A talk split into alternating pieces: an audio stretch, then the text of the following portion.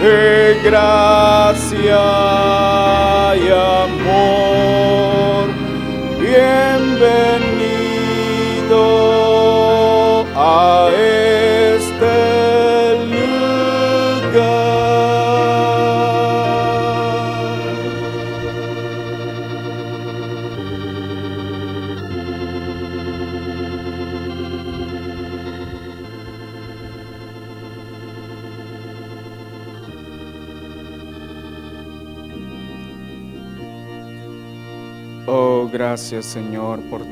presencia, Señor. Llena el vacío de cada vasija esta noche, Señor. Con tu Espíritu Santo, Señor. Llena, Señor, por amor a tu nombre, Padre eterno. Lo necesitamos, Señor. Oh, necesitamos, Señor, el aceite fresco de lo alto, Señor, tu Espíritu Santo derramándose sobre cada vida, Señor. Oh, envía tu palabra, Señor, a nuestros corazones, que caiga en buena tierra, Señor, y que dé fruto, Señor, al ciento por uno. Padre, por tus misericordias, Señor. Seas bienvenido, Señor. Cúbrenos con tu sangre, Señor. Oh, y derrama de tu gracia esta noche, Señor, sobre nuestra vida, Padre. Por favor, Cristo.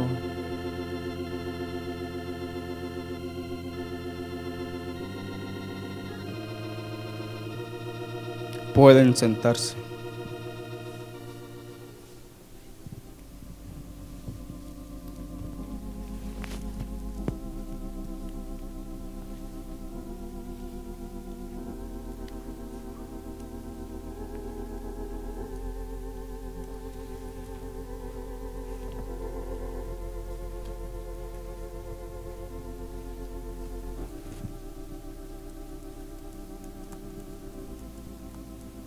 Quiero mostrarles una fotografía.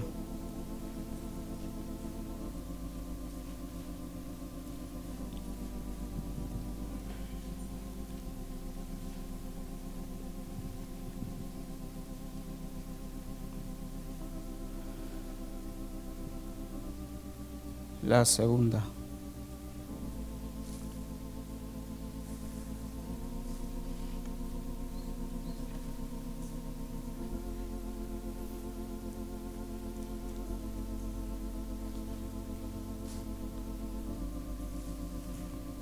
El tema de hoy es ¿qué causa la demora en tu vida? Eh, miran desde ahí es una calle. ¿Qué es lo que más se resalta?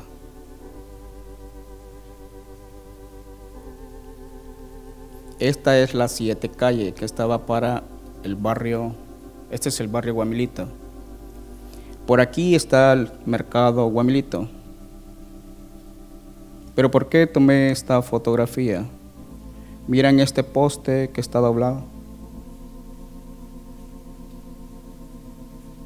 Este, este que está doblado así tiene cinco años de estar ahí.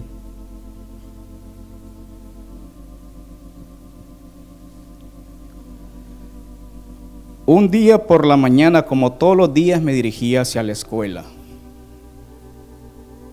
Llegué a ese, el semáforo de las siete calles, esta avenida. Esta es la avenida que va para Pollo el Hondureño. Era el primero de la fila. De pronto hay un carro a la par mía, el semáforo en rojo, esperando un minuto para que se pusiera en verde. De pronto se pone en verde y arranca el carro que está al lado derecho. Yo espero. El carro arranca. Cuando iba por en medio otro carro que venía en la avenida fue y lo fue a estrellar en ese poste.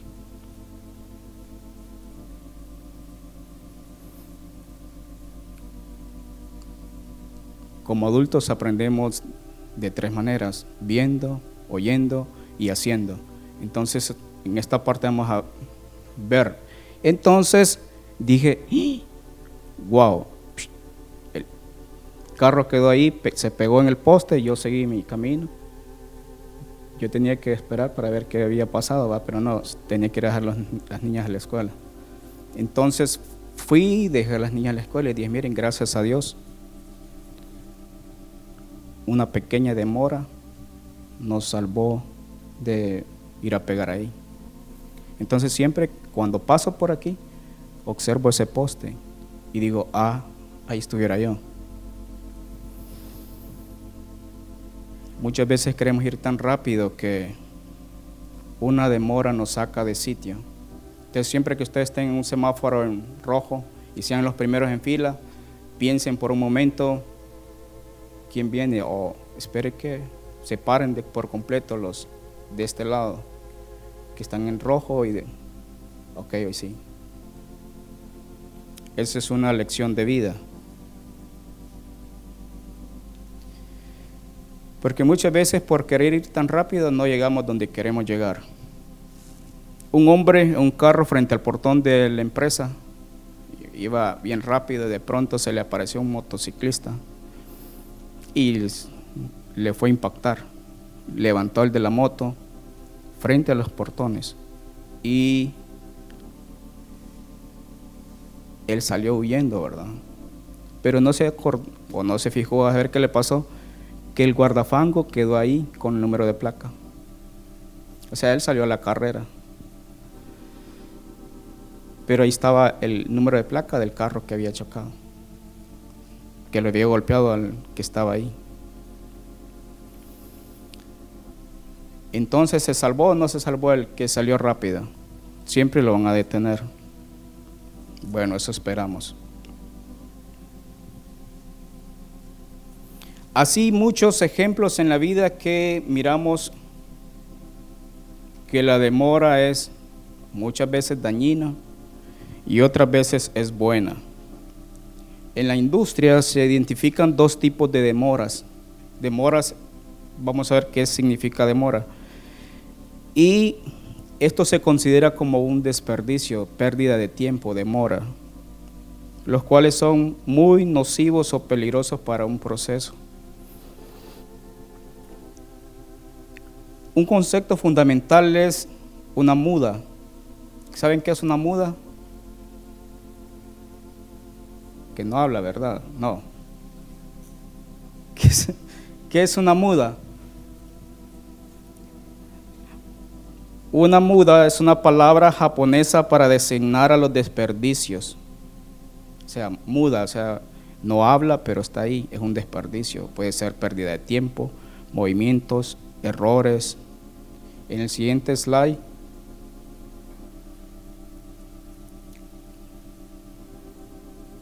Hay ocho desperdicios.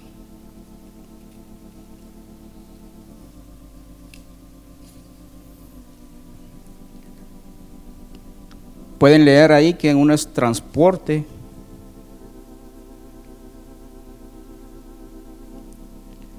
Transporte. Muchas veces estar mucho tiempo transportando y a veces es un desperdicio.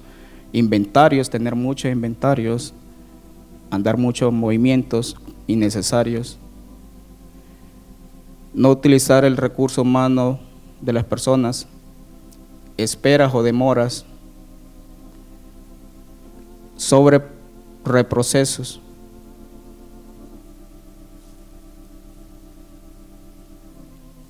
Entonces miramos que sobreproducción, operaciones con mala calidad, este. Hay ocho desperdicios y yo quiero hablar solo de uno, de este, que es demora o espera.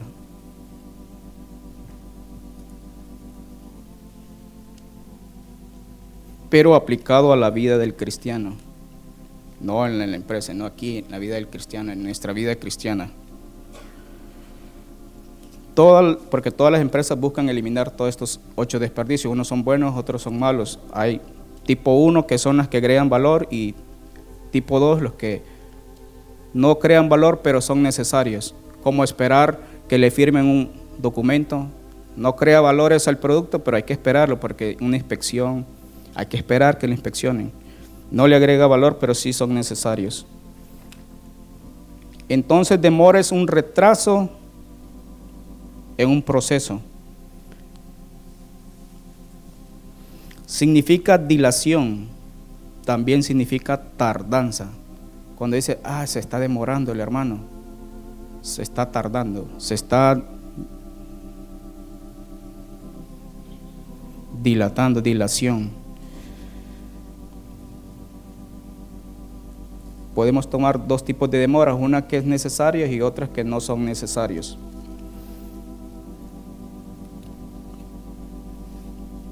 ¿Por dónde quieren que empecemos? ¿Por el Nuevo Testamento o por el Antiguo Testamento? En demoras. En la Biblia encontramos muchas demoras. Esa es una y una y otra vez demoras en el Antiguo Testamento, en el Nuevo Testamento. Desde Génesis hasta Apocalipsis. Entonces, empecemos por el Nuevo Testamento.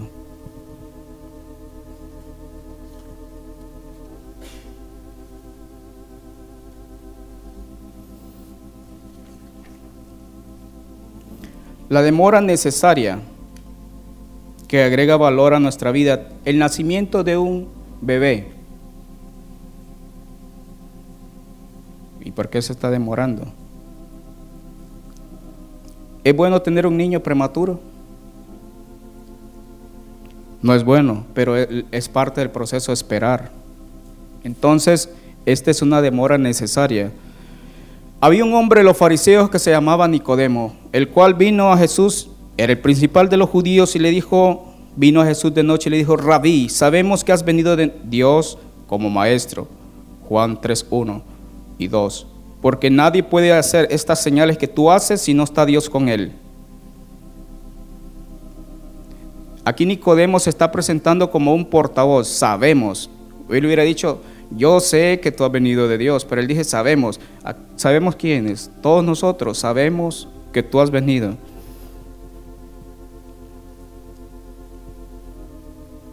Él no había nacido de nuevo porque el que nace de nuevo ve el reino de Dios y tiene los ojos abiertos. Respondiendo Jesús le dijo el verso 3, de cierto, de cierto te digo que el que no naciere de nuevo no puede ver el reino de Dios. Cuando un niño nace, lo primero abre los ojos. Entonces mira, el que no naciere de nuevo no puede ver, porque estás, no puede ver el reino de Dios. Y el versículo 4, Nicodemo le dijo, ¿cómo puede un hombre nacer siendo viejo? ¿Puede acaso entrar por segunda vez en el vientre de su madre y nacer? Él estaba viendo la forma natural, ¿cómo me voy a hacer yo otra vez chiquitillo y voy a entrar? O sea, era el principal de las sinagogas y estaba preguntando, no entiendo. El verso 7, no te maravilles de que te dije, os es necesario nacer de nuevo. Nicodemo no había nacido de nuevo. Entonces, la demora necesaria es el nuevo nacimiento. Esperar que nazca el bebé. Una innecesaria que no agrega valor a nuestra vida cuando demoramos para hacer la voluntad de Dios. Entonces eso no está agregando valor a nuestra vida espiritual. Estamos dilatando el proceso de crecimiento en nuestras vidas porque, ay, voy, espérate Señor, hoy no voy a hacer tu voluntad. Salmos 48 dice, el hacer tu voluntad, Dios mío, me ha agradado y tu ley está en medio de mi corazón que el, hacer la voluntad sea un agradado, entonces corro a hacer la voluntad de Dios. Hebreos 17 dice, entonces dije, aquí yo vengo, oh Dios, para hacer tu voluntad, como en el rollo del libro está escrito de mí. Entonces, es innecesaria no hacer la voluntad de Dios porque estamos demorando el tiempo de crecimiento espiritual en nuestras vidas si no hacemos la voluntad de Dios. Entonces Dios dice, ah, no quieres hacer la voluntad de Dios, no quieres hacer mi voluntad, entonces se va a demorar tu crecimiento. Entonces tarda mucho tiempo.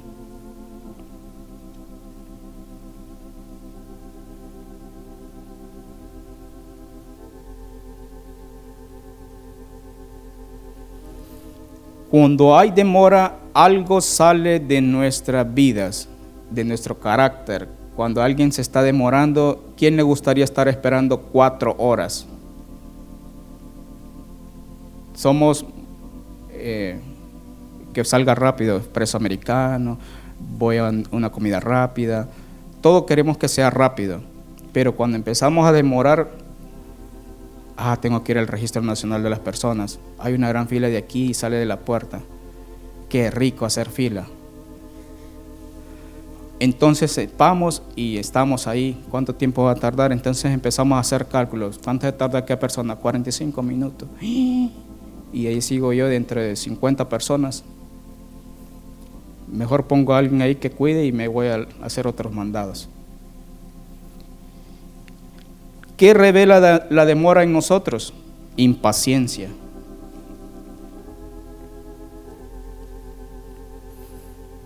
Nos revela si somos pacientes. Solo cuando vamos al doctor, entonces sí, yo soy el paciente doctor, entonces voy a estar aquí. Y el, el paciente está esperando pacientemente, porque él es el paciente. Y ahí está reflejando una un fruto, ¿verdad? ¿Qué paciente, verdad, es usted? Segundo en Pedro 3:9.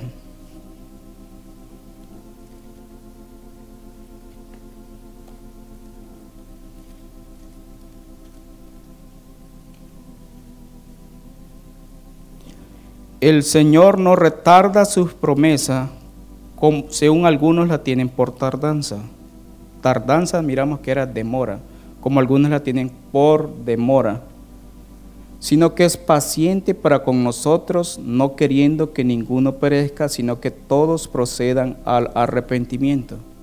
Entonces, eh, eh, no retarda su promesa según algunos lo tienen por demora. Entonces, ay, el Señor se está demorando. ¿Por qué se está demorando el Señor? Para que todos procedan al arrepentimiento.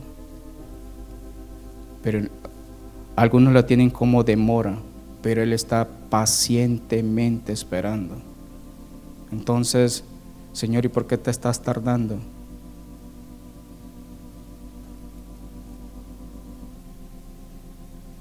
¿Qué debemos hacer nosotros? Judas 21. Los que ya van por Judas, ¿qué dice el versículo 21?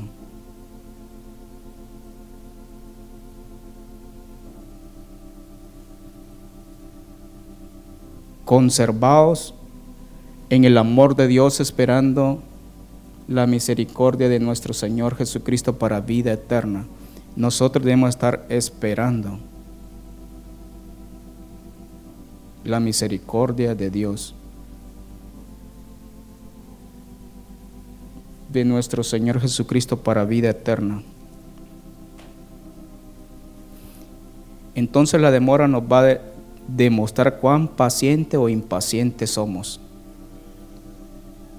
Cuando se tarda alguien en llegar, se le va a levantar algo en nosotros.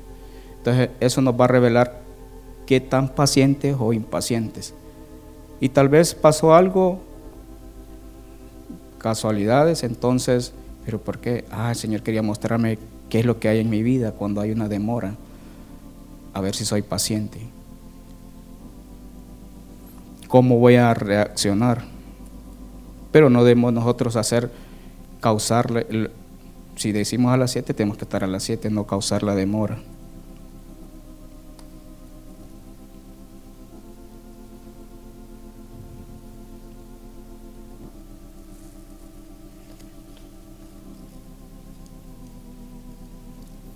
También la demora prueba el amor. Cuando un amigo se enferma, ¿qué es lo que espera cuando un familiar se enferma? Voy a salir corriendo porque él está esperando. Ah, hoy me va a visitar mi hermano mi,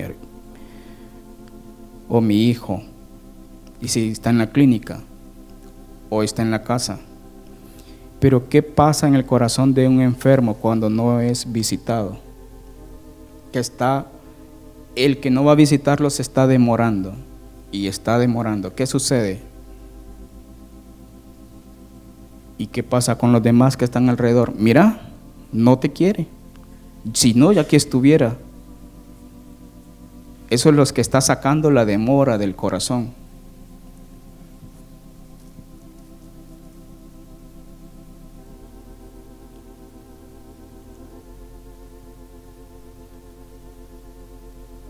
Entonces es probado el enfermo y es probado la familia que no es visitada. Porque entonces van a decir, ah, qué amor tienen estos hermanos.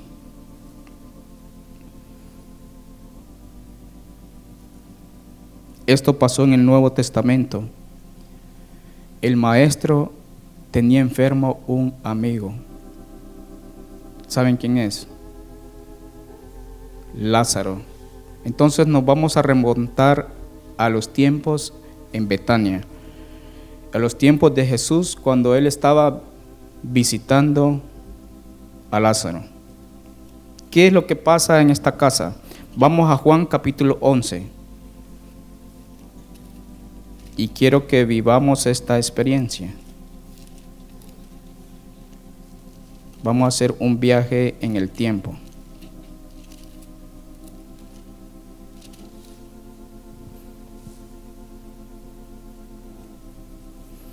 ¿Listos? Abrochen los cinturones. Juan capítulo 11.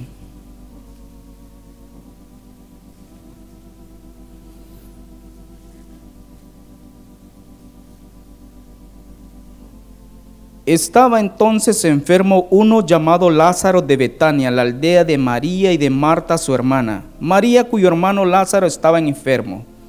Fue la que ungió al Señor con perfume y le enjugó los pies con sus cabellos. Enviaron pues las hermanas para decir a Jesús, Señor, he aquí que el que amas está enfermo. Enviaron a alguien del... ¿Puede usted ir a decirle a Jesús que el que ama está enfermo?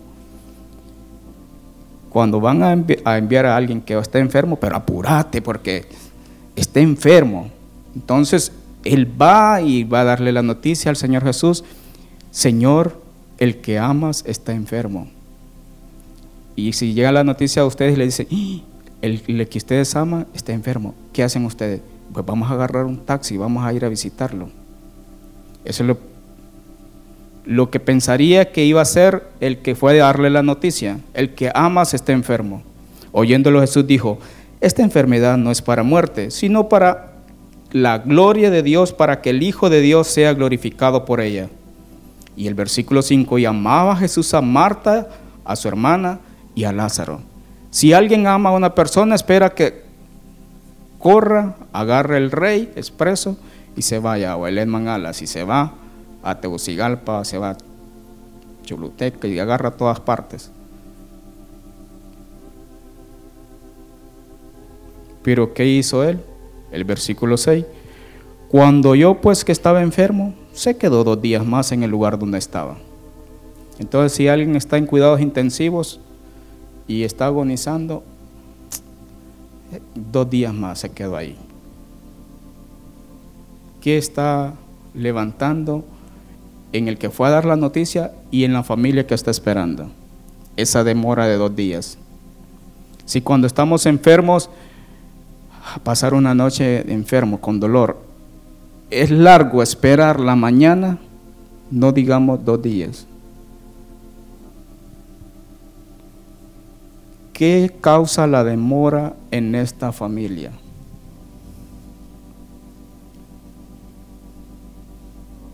Este señor no ama a Lázaro y dice que lo ama. Mírenlo, no ha venido. Ya fuimos a la terminal a traer y no hay nadie ahí.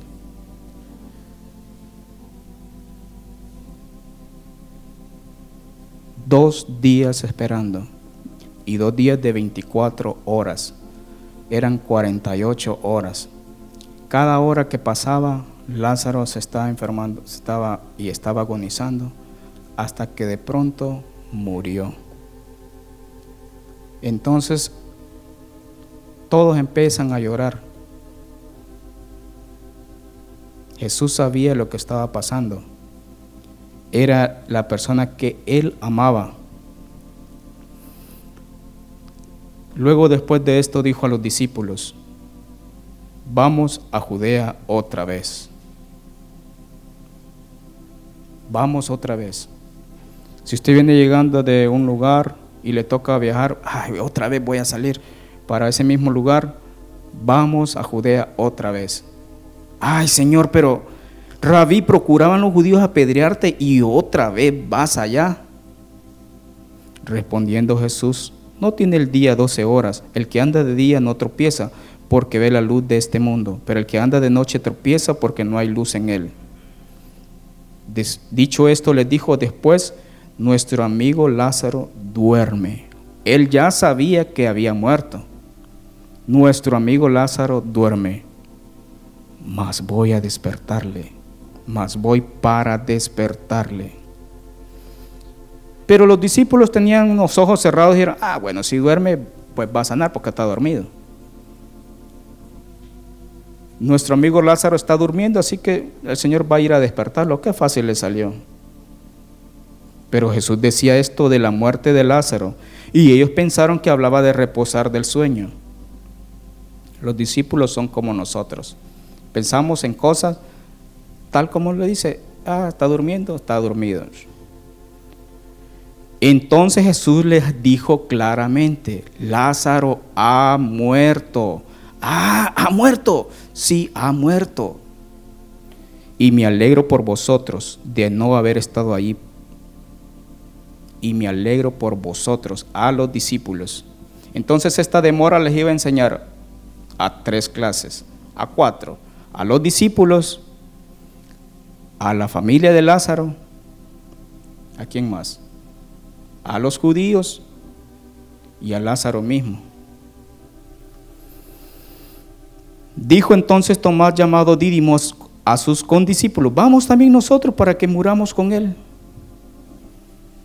Tomás estaba pensando en irse a morir, porque dice, bueno, si nos van a apedrear, pues vamos y muramos también nosotros, porque estaban hablando de que si iba allí, lo iban a apedrear. Entonces Tomás está pensando, pues vamos también, y si nos van a matar, pues que nos maten y muramos con Lázaro, si ya está muerto.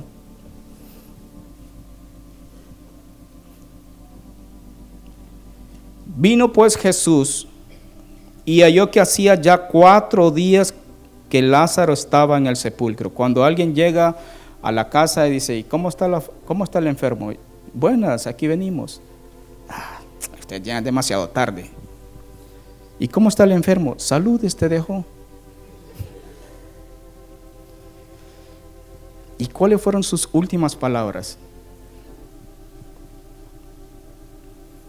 Betania estaba cerca de Jerusalén como a 15 estadios.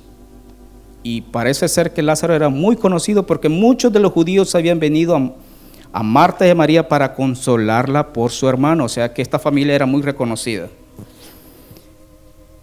Entonces Marta, cuando oyó que Jesús venía, salió a encontrarle.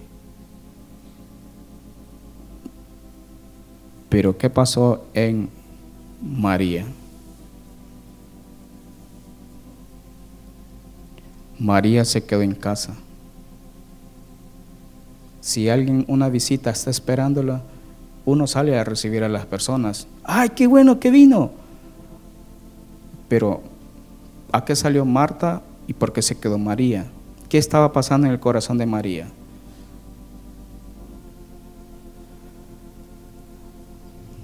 Era el amigo de Jesús pero la demora le estaba sacando lo que había en su corazón. Ay, ¿y a qué hora viene? Cuatro días tiene estar en el sepulcro. Y Marta expresaba todo, María se lo guardaba. Pero Marta salió corriendo y le dijo, Señor, si hubieras estado aquí mi hermano no habría muerto.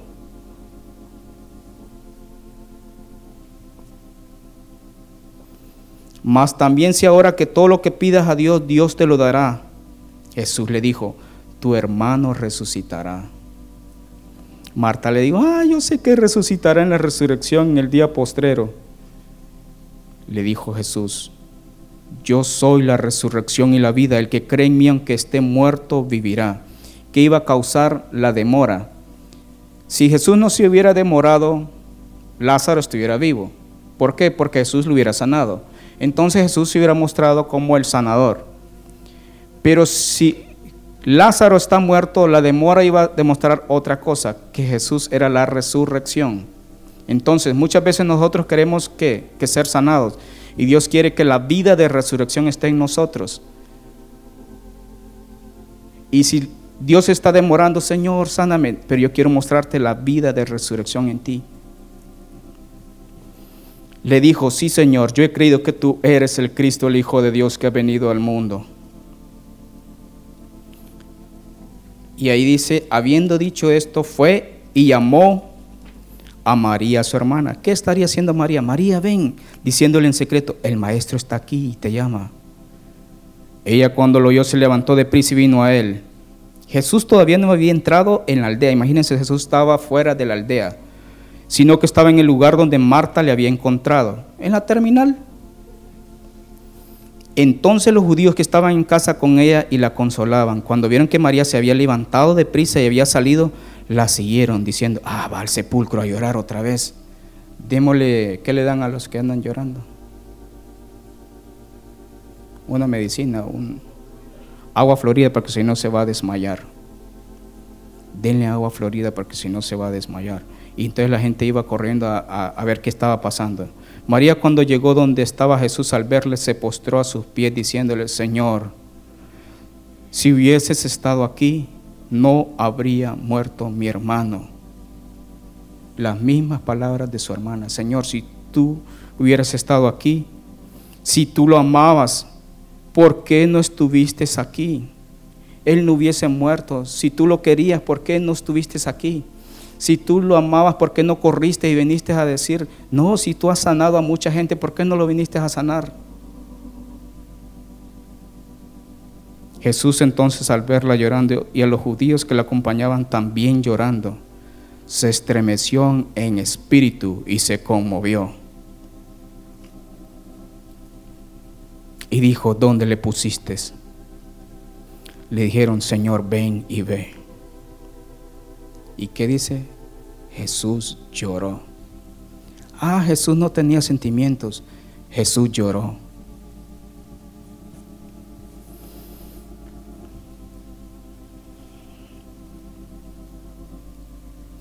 La demora les demostró el amor después de que Jesús lloró. Cuando lo vieron a él llorar, dijeron, ah, sí lo quería. Pero ¿por qué se demoraría? ¿Ustedes creen de que Jesús no, no quería estar si era su amigo? Él quería estar, pero él hacía la voluntad de su Padre. Si su Padre le decía, demórate, él quería hacer la voluntad de Dios, entonces dijo, Padre, voy a esperarme dos días. Señor, pero yo quiero estar ahí, está Él, está muriendo. La familia, ay, ¿cómo estará? ¿Qué trajo esta demora? También trajo murmuración. Algunos de ellos dijeron, ¿no podía este que abrió los ojos al ciego haber hecho también que Lázaro no muriera?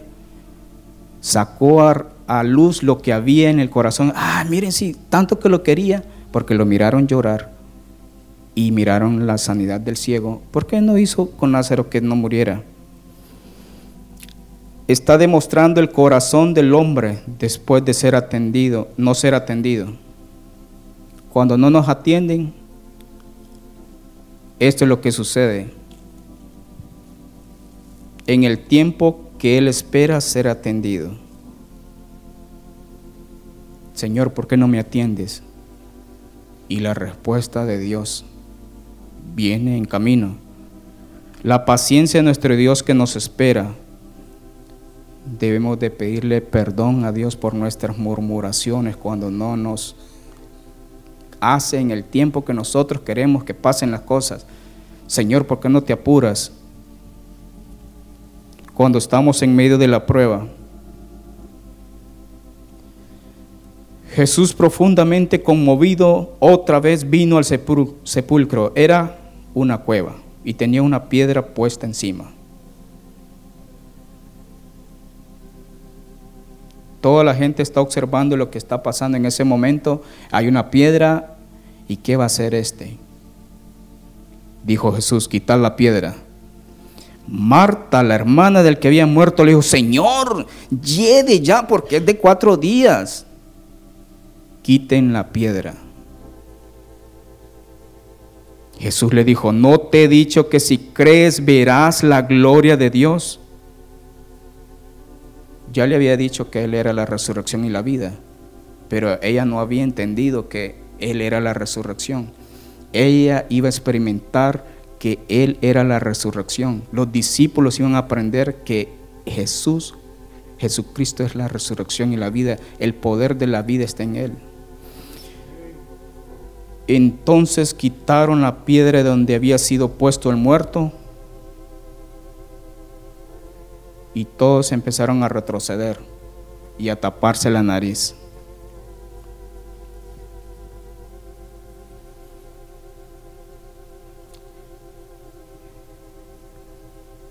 Y Jesús alzando los ojos a lo alto dijo, Padre, gracias te doy por haberme oído.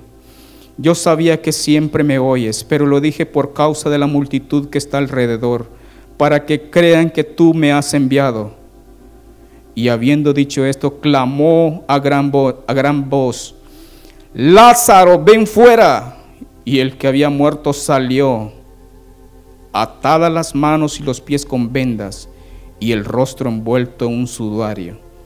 Sudario. Jesús le dijo, desatarle y dejarle ir. Pero cuando alguien mira un muerto, ¡ay, está Lázaro! ¡Qué, bueno que, que está vivo! La gente me imagino en ese entonces que salió corriendo.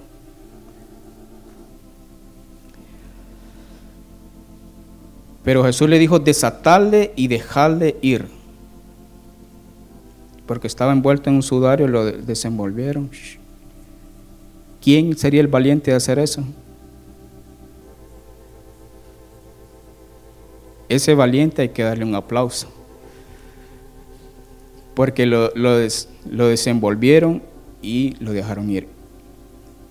Pero el corazón de Marta y María al ver ese milagro, los discípulos al ver ese milagro, los judíos al ver ese milagro, la resurrección, ¿cómo estaban ellos? No trajo la sanidad. ¿Qué estaba esperando Marta y María? Sanidad.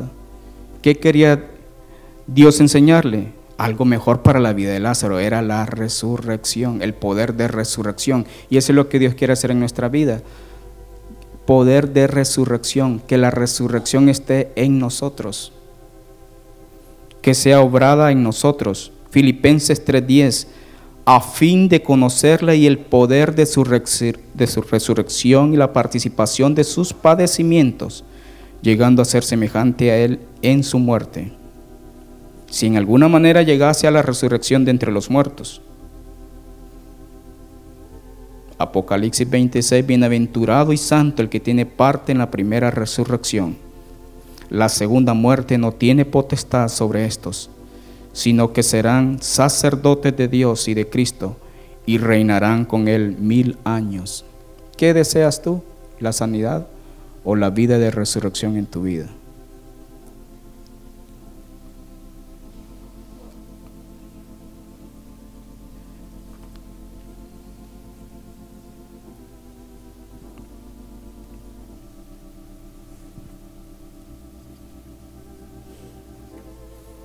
Que busquemos la resurrección.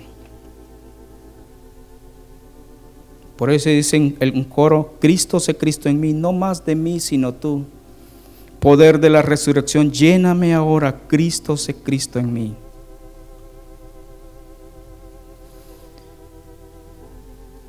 Y ahí miramos lo que causó la demora.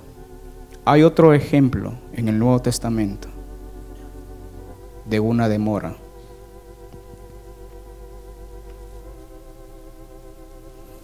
Vayamos a Marcos.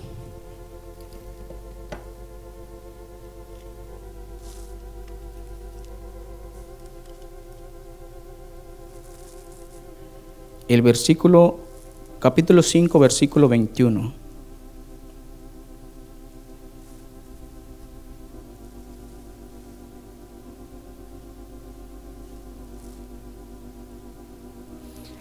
Pasando otra vez Jesús en una barca a la orilla, a la otra orilla, se reunió alrededor de él una gran multitud y él estaba junto al mar.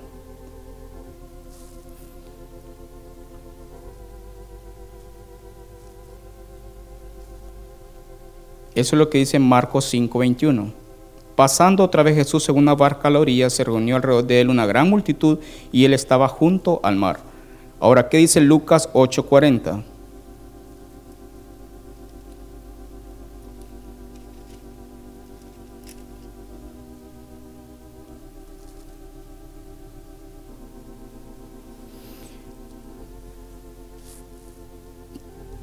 Cuando volvió Jesús, le recibió la multitud con gozo, porque todos, ¿qué dice? Le esperaban. Entonces, esperar significa tiempo. Y si todos están esperando, porque todos le esperaban, ellos estaban diciendo que se está demorando el Señor. Sí se está demorando. Pero ¿qué estaba haciendo el maestro al otro lado?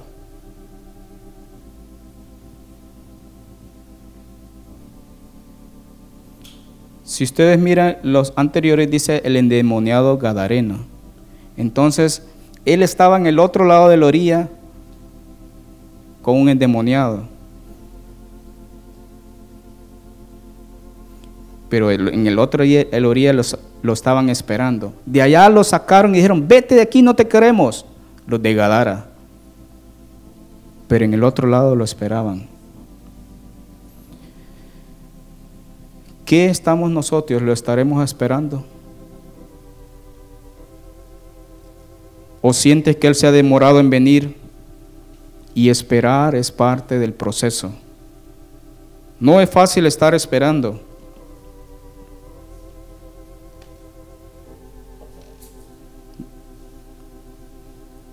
Ahora se trata que todo sea más fluido en los procesos, en sacar pasaporte, le dan una cita a la hora a la una, a las dos, a las tres y la gente va a esa hora. Pero ¿qué pasa si se cayó el sistema? Espérese que el sistema ya va a venir. O va al banco y dice, se cayó el sistema, no puede sacar. Y hay una gran fila. Bueno, aquí voy a esperar, nadie se preocupe y pasan cuatro horas, cinco horas y ah, que no, ya va a venir el sistema. Y entonces entra lo que hay, sale lo que hay en nuestro corazón. El otro lado del, del mar estaba la gente esperándolo. Salmos 41 y 2. Pacientemente esperé a Jehová y se inclinó a mí, oyó mi clamor y me hizo sacar del pozo de la desesperación, del lodo cenagoso, puso mis pies sobre peña y enderezó mis pasos. Pacientemente esperé a Jehová y lo sacó del pozo de la desesperación. Ahí porque es, lo que sale es desesperanza, o sea, ay, que estoy desesperado, es que no se apuran. Entonces me sacó del pozo de la desesperación. ¿Quién nos va a sacar de eso? Dios. ¿Cuántos esperamos la venida de nuestro Dios? En medio de esa multitud que esperaba se encontraba un hombre muy famoso, muy rico. En medio de la multitud del otro lado del río había un hombre que todos lo conocían, muy rico. Su nombre se llamaba Jairo. Jairo es un nombre propio, masculino, que significa alegría, gozo. ¿Qué significa Jairo? Alegría, gozo. Viene de Kairos. Un hombre cuyo nombre era gozo, pero que ahora estaba triste. ¿Por qué estará triste Jairo? Pero él siempre pasa alegre. ¿Qué le pasará? Ah, no sé, pero es que tiene enferma la hija. En serio. Ah, pobrecito.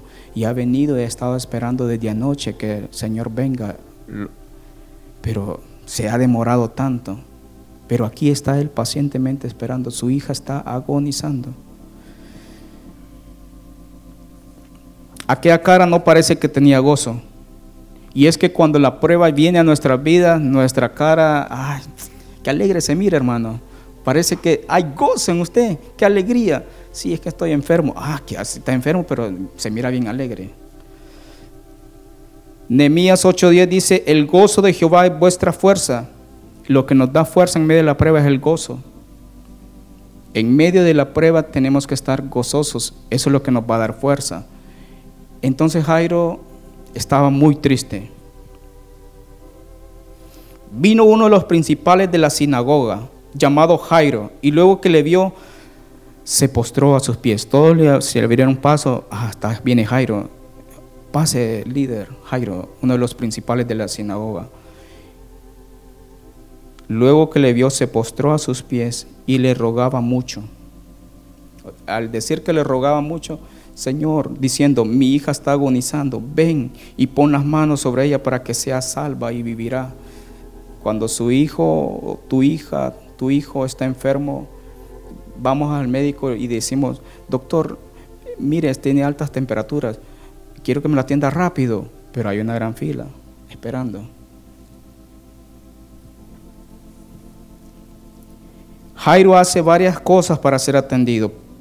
Primero vino a él. Eso es lo más importante, venir a él. En medio de la multitud, él perdió su pena, él era el principal. No le importa el que va a decir la gente, pero él sabe que es su oportunidad de estar ante él.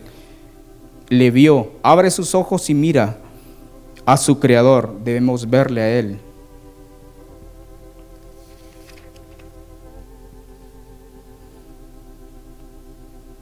Por eso dice el coro, abre mis ojos, Jesús, quiero verte.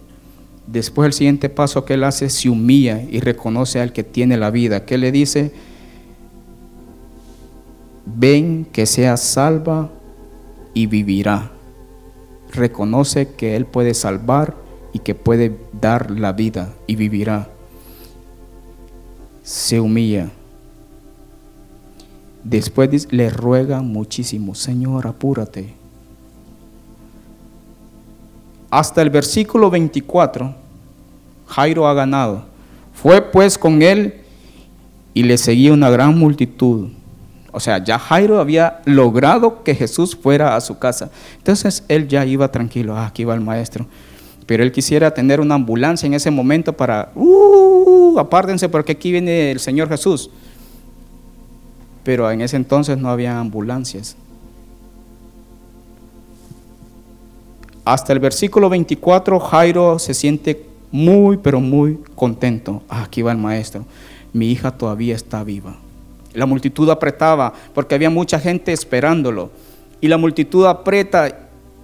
En medio de esa multitud se levanta algo que Jairo no hubiera pensado que hubiera pasado en ese entonces. ¿Cuántos años tiene su hija? Doce. Doce significa autoridad gobierno. Doce apóstoles, doce tribus. Dios tiene autoridad sobre la muerte. Él tiene la vida, sobre la muerte y la vida. Su hija tiene 12 años. Dentro de la multitud, detrás de la multitud se movía una mujer que tenía 12 años. Pero una mujer que desde hacía 12 años, el versículo 25, padecía de flujo de sangre. 12 años. ¿Qué dice Levítico 20:18? Cualquiera que durmiere con mujer menstruosa y descubriere su desnudez, su fuente descubrió y ella descubrió la fuente de su sangre, ambos serán cortados dentro de su pueblo. Esta mujer no tenía su esposo la había dejado. 12 años para, es, para esta mujer, su esposo ya no tenía familia. Lo dejó, la dejó su marido. ¿Por qué? Porque ella andaba con flujo de sangre permanente. Pónganse en los pies de esta mujer. Tenía mucho dinero y había gastado todo su dinero. Dice el 26, había sufrido de muchos, mucho de muchos médicos. O sea, ella había sufrido mucho, de muchos médicos. Y antes los médicos eran, bueno, tómese esta pócima, tal vez le cae bien. Y vos qué decir, bueno, démosle de esta otra cosa. Y entonces le daban una medicina, más se empeoraba. Ah, fíjate que no le llegó. Probemos esta otra cosa. Antes la medicina no estaba un laboratorio, vamos a ver, tráigame, vamos a sacar sangre, vamos a ver qué está pasando. Ah, según las investigaciones, los datos estadísticos, miramos que con esto va a mejorar. No, todos se ponían los médicos y entonces empezaban a dar cada uno un dictamen y, y ella sufría porque de todos tenía que probar la medicina de cada uno y cada uno le cobraba. Entonces, gastado todo lo que tenía y nada había aprovechado, antes le iba peor. Ah, pero ¿y aquel doctor? ¿Ya fuiste a aquel doctor? Ah, no, ese no me hizo nada. Ah, que bueno, no hay de otra. ya era muy conocida. Los doctores cuando la miraban, ay, ahí viene otra vez. ¿Se imaginan 12 años? ¿Y ahora qué le voy a recetar si ya le receté aquella medicina?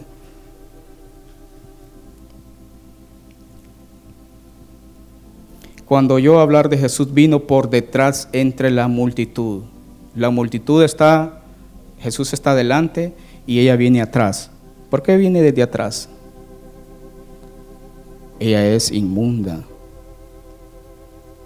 arrastrándose. Vino por detrás y tocó su manto, porque decía, si tocare tan solamente su manto, seré salva. Ella creía en la magia, que dijo, bueno, tal vez el manto tiene algo porque yo miro cómo sana. Si tan solo tocar ese manto. Ya he probado todas las medicinas de todos estos médicos, lo que me queda es tocar ese manto. Y fue detrás su meta era tocar el manto. Yo sé que si toco el manto nadie se va a dar cuenta y me salgo a la carrera. El versículo 29, y enseguida la fuente de su sangre se secó. Ella sintió y sintió en el cuerpo que estaba sana de aquel azote. Wow, ese manto tiene poder. Pero mejor me voy. Entonces Jesús se detiene y dijo, luego Jesús conociendo en sí mismo el poder de que había salido de él, volviéndose a la multitud, dijo, ¿quién ha tocado mis vestidos? ¿Cómo se sintió la mujer? ¿Quién ha tocado mis vestidos? Ah, los discípulos dijeron, ah, tú dices quién me ha tocado, mira cómo te empujan, ¿ves? Y, y tú estás preguntando quién me ha tocado. Sus discípulos le dijeron, ¿Ves que la multitud te aprieta y dices quién me ha tocado? Ah, maestro, hoy sí que tenés que darme, hay que darle gamalate a este porque se le olvida. Pero él miraba alrededor para ver quién había hecho esto. ¿Sabría Jesús quién le había tocado? Sí lo sabía. O no, sí, sí lo sabía. Pero ¿qué dice? Si confesares con tu boca que Jesús es el Señor y creyeres de todo corazón, serás salvo. Romanos 19. Jesús conocía los corazones y él sabía quién le había tocado. El versículo 33 dice, entonces la mujer temiendo y temblando, sabiendo lo que en ella había sido hecho, ay, solo falta que el Señor diga que soy yo y me está mirando a mí. Y Él conoce los corazones. Yo, yo lo he tocado, pero yo me quería ir, que nadie supiera. Pero Jesús quería que ella fuera salva, no sana. Porque si confesares con tu boca, entonces y creyeres, vas a ser salva. ¿Qué es lo que le dice? Se postró delante de Él y dijo toda la verdad. Señor, yo tenía 12 años de estar sufriendo flujo de sangre. Señor, y aquí yo vine y toqué el borde de tu manto. Hija, tu fe te ha hecho salva, no sana, salva. Si confesares con tu boca que Jesús es el Hijo de Dios y creyeres en tu corazón serás salvo. Ella está confesando. 19. Si confesares con tu boca. y le dijo, hija, tu fe te ha hecho salva, ve en paz y queda sana de tu azote. ¿Cuánto tiempo estuvo Jesús en eso? Ah, hermano, ahí estuvo solo un minuto y un minuto se desarrolló eso. ¿Cómo estaba el corazón de Jairo cuando, ay, esta mujer que está haciendo aquí y mi hija está muriendo y ahí esta mujer se está deteniendo al Señor? En ese momento que él le dije, tu fe te, te ha hecho salva, dice que mientras él aún hablaba, vinieron de casa del principal de la sinagoga diciendo, tu hija ha muerto. ¿Para qué molestas más al maestro? Tu hija ha muerto, eh, ya la demora esperaste tres días, a ver cuántos días estuviste ahí y ya se murió. Pero Jesús luego que oyó lo que se decía, dijo al principal de la sinagoga, no temas, cree solamente. ¿Cuántas veces vendrán esas voces a tu vida? Para ti no hay esperanza ya no molestes más, ya tanto tiempo le estás diciendo orando al Señor y el Señor no te escucha, ya, ¿para qué? Ya no molestes más a Dios. Jesús, no temas. Jeremías 33 dice, clama a mí, yo te responderé y te enseñaré cosas grandes y ocultas que tú no conoces. Dime, Señor, ayúdame a confiar en ti. Vendrán esas voces, los que desaniman y la voz de Dios. Los que desaniman dirán, ya no hay esperanza. Ya, ¿cuánto tiempo tiene estar orando de la misma situación?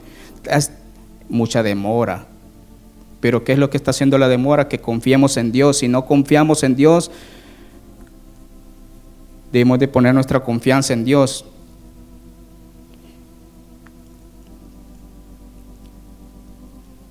Y no permitió que le siguiese nadie, sino Pedro, Jacobo y Juan, hermano de Jacobo, y vino a casa del principal de la sinagoga y vio el alboroto a los que lloraban y lamentando mucho, y entrando les dijo, ¿por qué alborotáis y lloráis?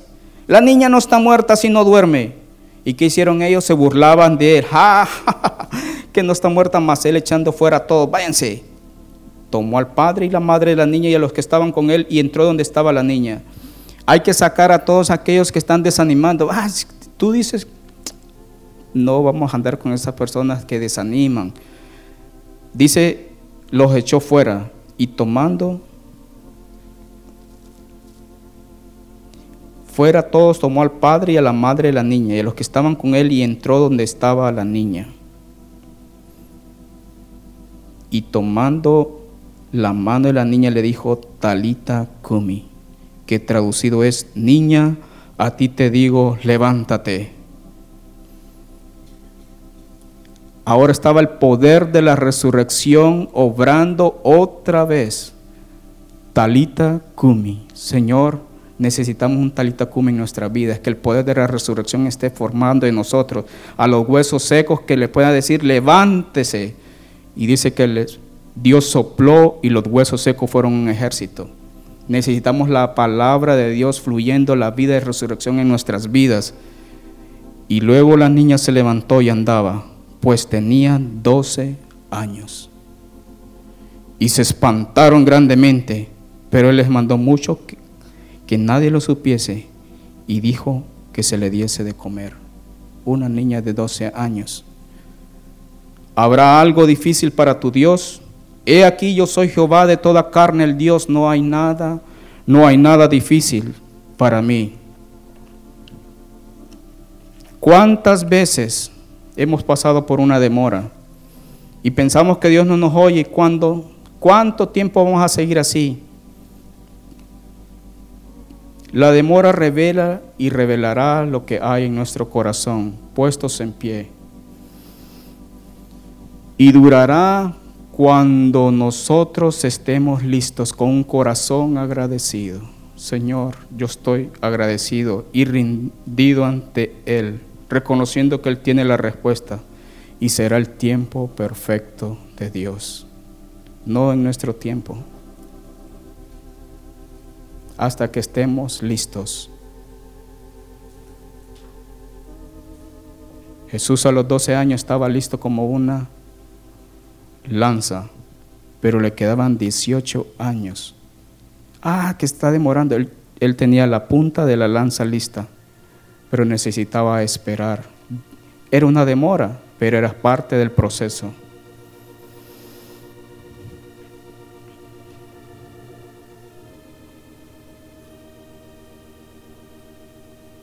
Necesitamos el poder de la resurrección en nuestras vidas.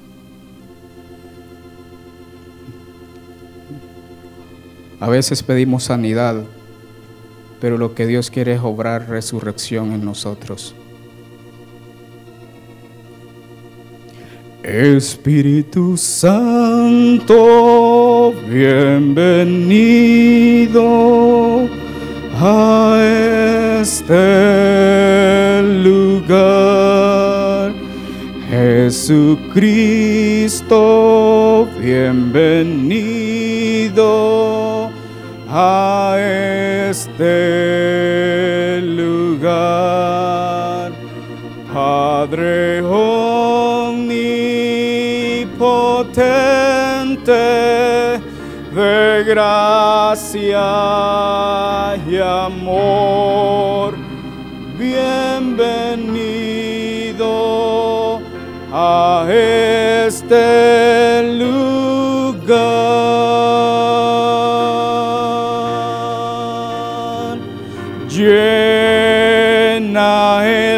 Vacío dentro de mí. Dame la vida que viene de ti.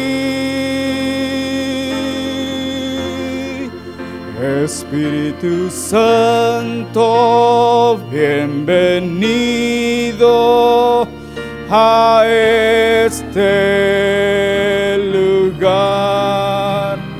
Jesucristo, bienvenido a este potente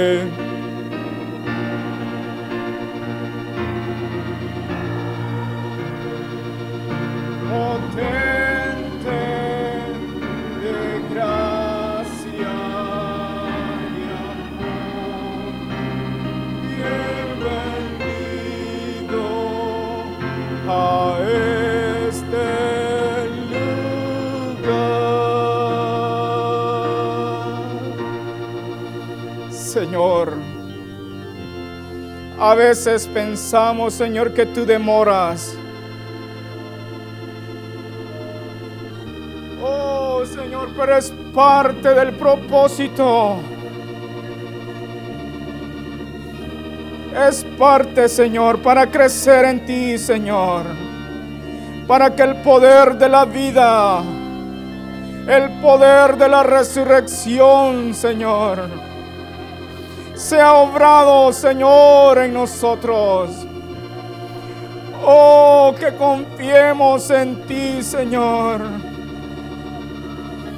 Hoy tengamos un corazón agradecido, Señor, esperando pacientemente, esperando, Señor, pacientemente, porque el que ha de venir vendrá y no tardará.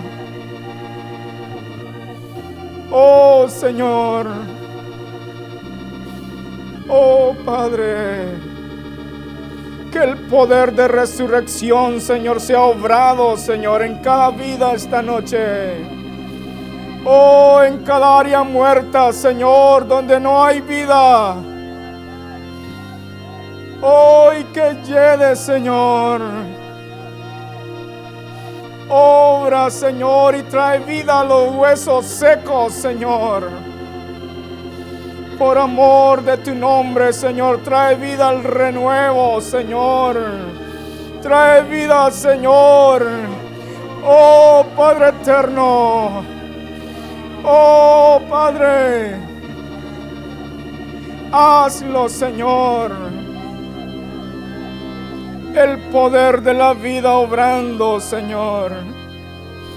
Tu poder de resurrección, Señor. Hazlo, Padre eterno, en cada familia, Señor. Quita, Señor, la piedra, oh, de la tumba, Señor. Oh, donde muchos lo han dado por muerto, Señor. Resucita, Señor, y trae vida, Señor. Hazlo, Cristo eterno. Aviva, Señor, tu obra en nosotros, Señor.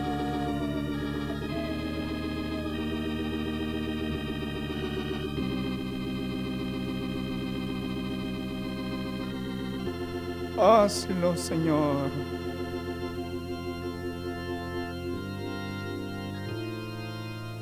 Llena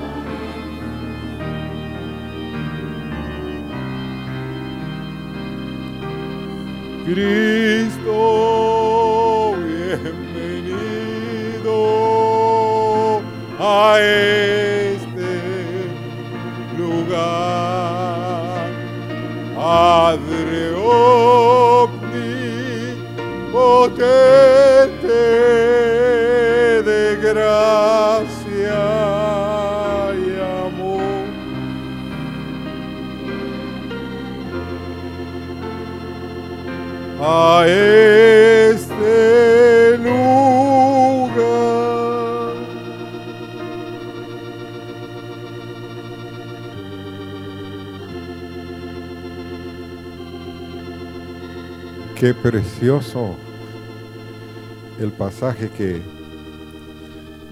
de Lázaro y María y Marta, hermanos.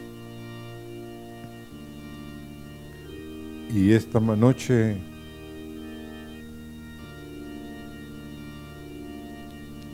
todos en alguna manera tenemos piedras en este corazón.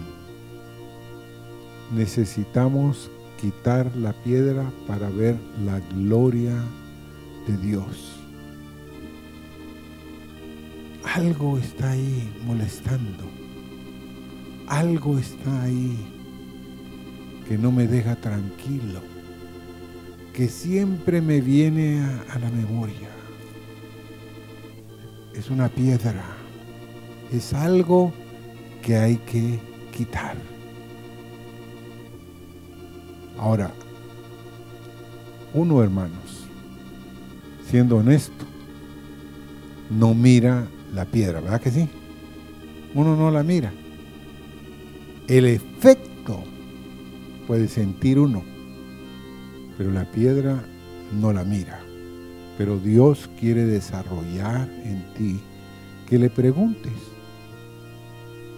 cuál es la piedra que está impidiendo que yo mire la gloria de Dios. María tenía una piedra. Marta tenía una piedra. Si hubieras estado aquí era el problema, ¿va? ¿Por qué no viniste?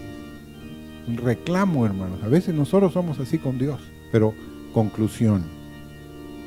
Esta noche, antes de dormirse, diga, Señor, muéstrame cuál es la piedra que está obstaculizando el fluir de la gloria de Dios en mi vida.